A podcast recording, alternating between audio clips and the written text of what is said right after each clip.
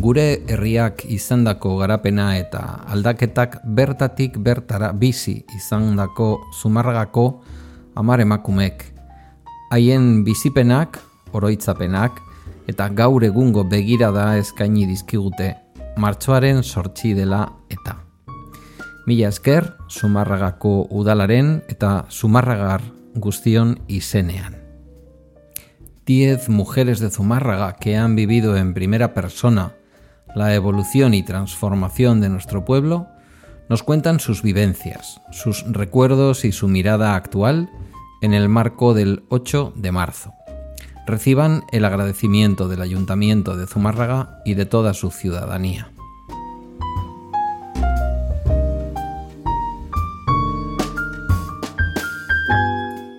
Zumárragako emakumeak. Mujeres de Zumárraga.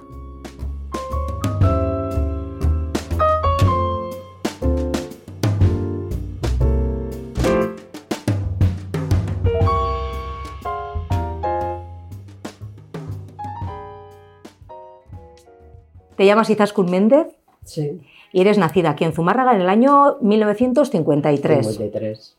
¿Cómo recuerdas tu niñez, tu juventud? Muy buena, muy bonita, muy bonita. La niñez y la juventud también. ¿Ha cambiado mucho Zumárraga Sí, desde entonces? muchísimo, Para mí mucho. ¿En qué aspecto? A ver, yo creo en cosa de jóvenes más, no era lo de antes, los bailes que teníamos, eh, a ver, todo se ha ido modernizando, entonces tampoco me ha dado tiempo a mí mucho, ¿eh? porque me casé muy joven. Ujú. La vida en general ha La cambiado. vida, eso, pero la vida en general ves que, que ha cambiado y más cuando ves a tus hijos ya Ujú.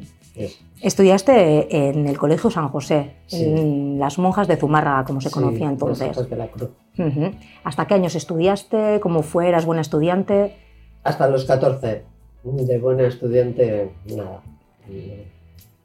Se van a enterar mis hijos si ven ahora, pero no, no de buena estudiante, nada. Terminaste a los 14 años Sí, y luego eh, estuviste trabajando en la fábrica de Orbegozo en la sección de roscadoras. Pero eh, ¿con qué años empezaste y por qué?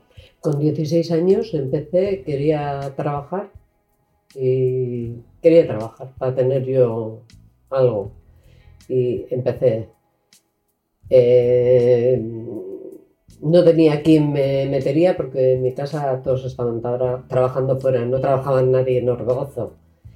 Y bueno, tuvimos que, mi padre recurrió a un primo de él y me metieron enseguida y estuve trabajando.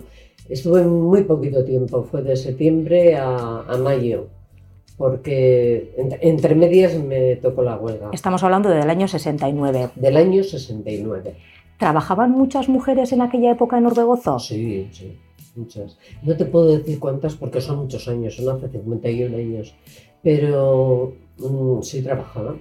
¿Y era lo normal que mujeres tan jóvenes o chicas tan jóvenes de tu edad o algo mayores trabajasen en fábricas?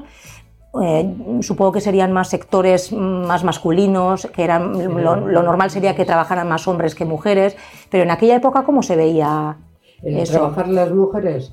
A ver, mm, yo conocí eso, conocía que trabajaban las mujeres, las macheras solían decir cualquier cosa, pero eso eran cuatro hombres, eh, cuatro que le daba la gana, pero lo demás, mm, yo he conocido gente trabajando en Orbegozo, mujeres. Mm. Remontan los años de mis tías. Mis tías han estado trabajando en Orbegozo y son mayores. La una tiene ya 97 años y la otra 94. Para cuando tú empezaste en Orbegozo había muchas mujeres que habían Sí. abierto camino, Sí. por decirlo de alguna manera, en ese sentido. Y primas mías y todo, sí. ¿Fueron pioneras eh, de alguna manera en ese aspecto? Porque claro, eh, no sería lo mismo eh, ser mujer en el 69 y trabajar en una fábrica o en el año 50 o en el año que les tocaría trabajar a tus tías, por ejemplo. Yo creo que mis tías y, y todas las que estaban, pues sí, son, fueron pioneras. Ujú. Pioneras. De todas maneras, las mujeres en Orbegozo eh, sí que estabais destinadas a ciertos trabajos. Había la sección de macheras Sí. y la de roscadoras. Tú estuviste en roscadoras. Y la del recocido, pero bueno, yo estuve en roscadoras. ¿Y qué es lo que hacíais exactamente? En roscadoras hacíamos, a mí me tocó el, con la taladrina mm, mirar las piezas que se hacían, a ver si salían algún agujero. También estuve en una máquina haciendo mm, la rosca, o sea, cambié varios sitios, me cambiaron. Y luego había una mesa donde, grande donde miraban, repasaban las piezas que estaban, las que salían bien, bien, las que no, echaban y había que arreglar. Las mujeres estabais destinadas a tareas manuales, vamos a Sí, decir. sí. Eh, ¿El trabajo de las macheras era eh, más duro que el de las roscadoras? ¿Qué- ¿En qué se diferenciaban? El de las macheras era, era un polvo negro, tenías que, bueno, salías con... o Hacían sea, moldes. moldes y salías con toda la cara negra, o sea, mm, todo, todo el cuerpo. Te tienes que duchar de arriba abajo cuando llegabas a casa. Y, y bueno, pues eso. Era, a ver, no era un mal trabajo, pero sí para, o sea, para hacer moldes, pero sí para la salud. Eh, ¿En qué condiciones trabajabais las mujeres? Trabajábamos a la de, a ver, relevo de mañana, a las 6 menos 20, íbamos a fichar y luego salíamos a las 2, 2 y algo y, y, y de tarde, de 2 a de 1 y media, 2 menos 20 a, a 10 de la noche. Me has comentado que el trabajo eh, para ti no fue excesivamente duro. ¿Las condiciones de salud, de higiene? Eso sí, hacía falta muchas cosas, muchas cosas. Pero bueno, ya eh, que no me dio, eran meses los que es- estuve yo y igual si hubiera estado más años, pero eran meses y yo me amoldé. Dices que estuviste pocos meses porque a nada de empezar tú a trabajar, eh, a los dos o tres meses, si no me equivoco, eh, se convocó la primera La huelga primera del huelga. 69 en, en Orbegozo. Sí. ¿Por qué? ¿Y Eran- quién, quién impulsó esa, esa huelga? Bueno, pues eran tres trabajadores, tres o cuatro. Uno creo que no quiso salir porque tenía familia y bueno, le despidieron, pero luego le volvieron otra vez a coger, bueno, cosas de... Pero tres trabajadores, tres de ellos, que, y entre ellos estaba mi marido. El y, que- y, bueno, el que pues, sería luego tu el marido. que sería luego mi marido. Porque claro. entonces no le conocías Entonces todavía. no me conocía. Y claro, yo siempre lo he oído que era pues por, por las malas condiciones que tenían de, de trabajo y que cualquier día les podía pasar cualquier accidente de, de- muerte. Entonces que bueno, que empezaron a protestar por eso. ¿Fue en octubre del 69? En octubre del 69, lo que no te puedo decir si era la primera semana de octubre o la última, ya no me acuerdo. ¿Qué pasó en esa huelga? En esa huelga eh, despidieron a cuatro, tres, y luego despidieron a alguno más porque salió, no sé si ya llegaron a ocho. Y de ahí ya empezaron, los que ya salieron más, ya empezaron a, no sé si eran 28, 29, no sé cuántos eran, Ujú, cuando despidieron. ujú. Y Eh, ahí se salió en, en noviembre a la huelga. Eso es, en noviembre ya fue ya la gran huelga que la conoce huelga. o recuerda Sí. casi todo el mundo. Sí. ¿Cómo viviste aquella época? ¿Fue una época convulsa, eh, A ver, de mucha incertidumbre? ¿Cómo lo vivisteis vosotros como trabajadoras? Yo no lo. A ver, yo creo que yo no lo viví mal porque había mucha unión. Era mucha unión. Entonces había una unión grandísima.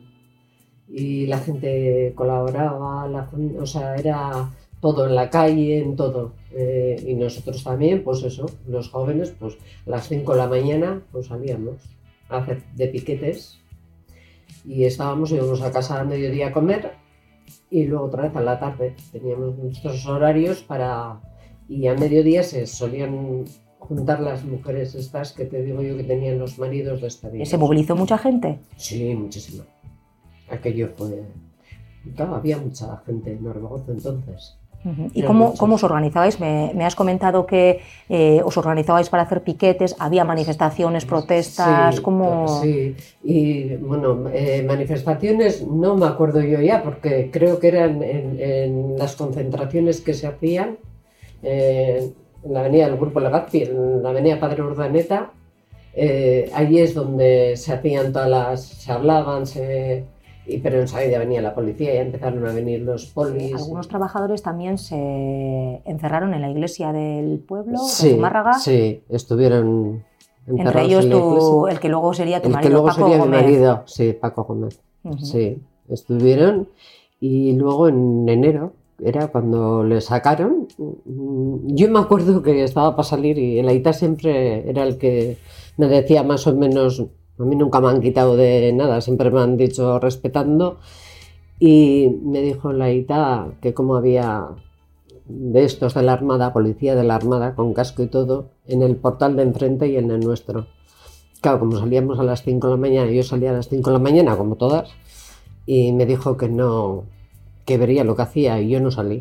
Y aquel día estaba yo en la cama y oigo al lechero que viene y dice que a todos los despedidos de Orgozo les habían sacado de la, del- de la iglesia, pero a palo limpio. Se había metido la policía, la armada y bueno, sí. ¿Pasasteis miedo aquellos meses? Yo pasé miedo el día que pues habían mandado, daban, mandaban la gente cosas, eh, bacalao, a ver, azúcar y todo, y se daba a la gente que no tenían otro. A mí, por ejemplo, no me dieron nada, porque yo trabajaba en mis hermanos y mi padre en otras empresas, no me dieron nada, pero a otros sí. Y ese día estábamos nosotros en el, en el bar, ¿cómo era? Ay, eh, al lado de. En el Izcale. El Eusebio ese día. Y allí sentadas, y habían dos autobuses de. de estos, de los grises. Y me acuerdo yo que yo solía ir con una bufanda de colorines, un chaquetón rojo y un pantalón azul marino Discreta. discretísimo. Y viene y me dice un policía de esos, me dice, oye, ya puedes cambiar de vestimenta porque es más conocida que la Sofía Loren. Ahí ya cogí miedo y ya no. Ya en- eh, al día siguiente fue cuando dieron los palos y ya se acabó todo, pero un miedo tremendo. sí. ¿Cuánto tiempo se alargó la huelga? Pues hasta enero. Ujú. Unos dos muy meses. intenso, sí, fue muy intenso además. Muy, muy, muy. ¿Cómo vivió el pueblo de Zumárraga esos acontecimientos? Hombre, pues hubo comercios, por ejemplo, que los despedidos estarían metidos en, en la iglesia, pues hubo comercios que tiraron para atrás, o sea, a alguno les insultó y todo. Que no iban a entrar, que no se podía entrar a la iglesia porque no había más que cerdos. Bueno, era cosa un poco fuerte. Aquello sí se vivió muy poco, muy Sí. desagradable. ¿Se dividió Zumárraga entre los que estaban a favor y entre los que estaban en contra? ¿Hubo una crispación en el ambiente? ¿Se notó? Pero yo creo que había más a favor de la huelga que yo para mí, ¿eh? Había algunos, pero bueno, sabemos que eran todos, pues el que estaba de encargado, el que estaba en buena posición, que no le faltaba, pero bueno. Y las tiendas, una de ellas fue la que lo hizo un poco mal, pero bueno, eh, dijo esas, esas barbaridades que no se deben de decir. Porque claro, aparte de organizaros para hacer los piquetes, para Sí. las concentraciones, como decías, también había que organizarse porque a muchas familias, como antes has comentado un poco por encima, les faltaba la comida, Claro, suministros, claro. claro, no se cobraba, dos meses sin cobrar. ¿Cómo, ¿Cómo se organizó todo aquello? El dinero, todo esto recogían en, en- en las fábricas, en sitios donde, donde pedían. Yo me acuerdo, yo le he oído a mi marido que de Madrid también se trajo de Orbogozo, de, de- de Madrid, y que trajeron. Y luego ellos, al quedarse, que eso es lo que sí que quisiera quedar claro, porque en cierta ocasión lo oía una persona y, y no es así, porque yo lo he oído a mi marido y lo he oído decir a otros que ellos eran los que estaban con el dinero. Ese dinero que había quedado cuando se acabó todo y empezaron la gente a trabajar, ese dinero llevaron a Pedro Orbegozo de Madrid, que estaban en huelga. Y en enero, eh, cuando se terminó la huelga, eh, ¿cómo transcurrieron los meses siguientes? ¿Qué es lo que pasó después? Pues bueno, mucha gente en la calle, otros muchos que se fueron para, para otro sitio, otros les mandaron a, a Salvatierra. Bueno, fue un poquitín, un poco Pero bueno, el que se había quedado en la calle a buscar trabajo y a trabajar. Despidieron a mucha gente, Sí, mucha gente. a entre, entre ellos a Paco Gómez, el que Sí. fue eh, Que luego marido. tu, tu marido. Sí. Justamente le conociste en esas protestas. Sí, pues lo conocí en la iglesia, porque nosotros éramos jóvenes y íbamos a, a la iglesia, las chicas, los chicos jóvenes, y íbamos a la iglesia a ver a los despedidos, a estar con ellos, a, a hablar y todo. Y, y bueno, pues mira, fue así, aunque casi te diría que solía decir él. No, no, no tiene que venir ninguna mujer que nos, nos trastornan. Pero mira, alguna ya. Pero sí que hubo alguien que no vio con buenos ojos vuestro noviazgo, ¿no? Pues ya sabes, el- los mismos del- de la fábrica, los de arriba, Zarco, que cuando fui yo a, pues eso, a mi puesto, que quería mi puesto de trabajo, del que empecé, enroscadoras, y me dijo que, bueno, que si le dejaban despedido, es verdad que él nos había visto en muchas ocasiones, en todos los, a él no, pero a mí en, los piquetes, que, que me pondría en buen puesto de trabajo. Entonces yo con esa noticia fui a casa. Y Ereita dijo que nadie era quien para por un puesto de trabajo. Y me dijo, vete, pide la cuenta y a casa. ¿Era habitual que los encargados o responsables de las empresas controlaran de alguna manera la vida personal de los trabajadores aquella Sí, época? sí. Además me casé enseguida. Te quiero decir, un año, al año y pico me... Y dejaste de trabajar. y dejé de trabajar. Era lo habitual entonces. Entonces sí, pero luego tuvo mi marido un accidente y bueno, nos habíamos metido en camión y en cosas, pues y tuve que ponerme a trabajar y, y bueno, tuve suerte. Estaba en el Celaya Aristi 20 años casi en la limpieza y luego estaba en el Gainsbury. o sea que no volviste a ninguna fábrica. No, no volví a ninguna fábrica, ninguna fábrica. En el 2011 los pueblos de Urrecho y Zumárraga eh, quisieron eh, reconocer mm, eh, la labor que hicieron bueno, las macheras, pero yo creo que en general el colectivo de mujeres que trabajó Sí. en Orbegozo otorgándoles el premio Shera, Mm. ¿tú eh, lo viste de alguna manera personal? Aunque me, me has dicho, Mm. has comentado en- durante toda la entrevista que no trabajaste durante mucho tiempo, ¿lo sentiste como tuyo? ¿Te pareció una cosa que sí que, lo- sí que se, te- se tenía que hacer? Sí, yo pienso que sí, que sí, que se tenía que hacer. Yo estuve poco tiempo, pero las que han estado años ahí se metían todo eso y más. O sea que para cambiar un poco de tema y para ir finalizando, estamos preguntando a todas las mujeres que estamos entrevistando, eh, claro, eh, en la época que estamos viviendo es casi inevitable preguntarte cómo estás viviendo todo este tema eh, por el coronavirus, si te ha afectado de alguna manera, si has sentido miedo, incertidumbre, cómo lo estás llevando. A ver, miedo, no sé si miedo, incertidumbre, precaución, precaución sí, tienes, eh, pero bueno, lo llevo, hay veces que pienso que por mí misma, que digo, esto es algo que nos han echado para eliminarnos y ya está. Y otras veces digo, bueno, no sé, no.